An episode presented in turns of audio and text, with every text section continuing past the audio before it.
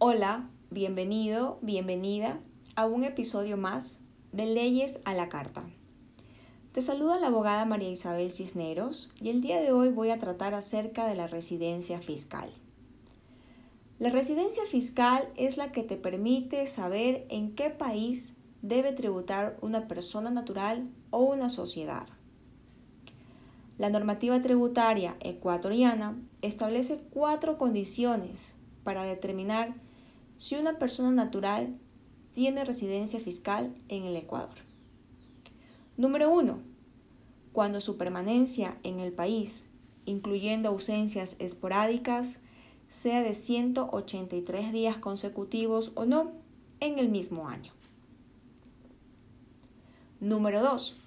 Cuando su permanencia en el país, incluyendo ausencias esporádicas, sea de 183 días consecutivos o no en un lapso de 12 meses dentro de dos periodos fiscales. Ejemplo, Francisco llegó al Ecuador en julio del 2020. Permaneció 100 días y luego salió del Ecuador. Después regresó a finales del 2020 y hasta ahora en el mes de febrero del 2021 ya lleva 83 días. Por tanto, suman 183 días, lo cual lo convierte ya en un residente fiscal aquí en el Ecuador. Es importante señalar que la norma tributaria determina que las ausencias esporádicas no pueden exceder los 8 días corridos. Número 3.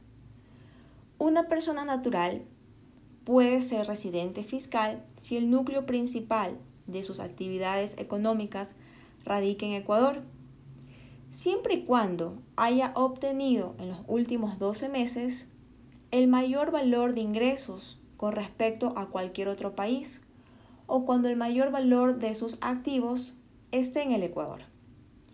Número 4. Finalmente, si la persona no cumple ninguna de las otras condiciones, se puede determinar la residencia fiscal cuando su cónyuge e hijos dependientes hayan permanecido en el Ecuador.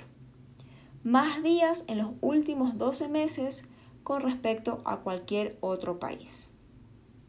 Y si no es posible considerar esto, se tomará en cuenta la permanencia de sus padres dependientes.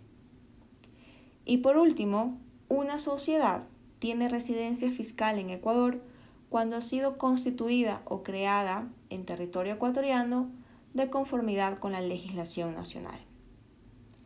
Si tienes dudas acerca del contenido de hoy, puedes escribirme a micisnerosarias.gmail.com.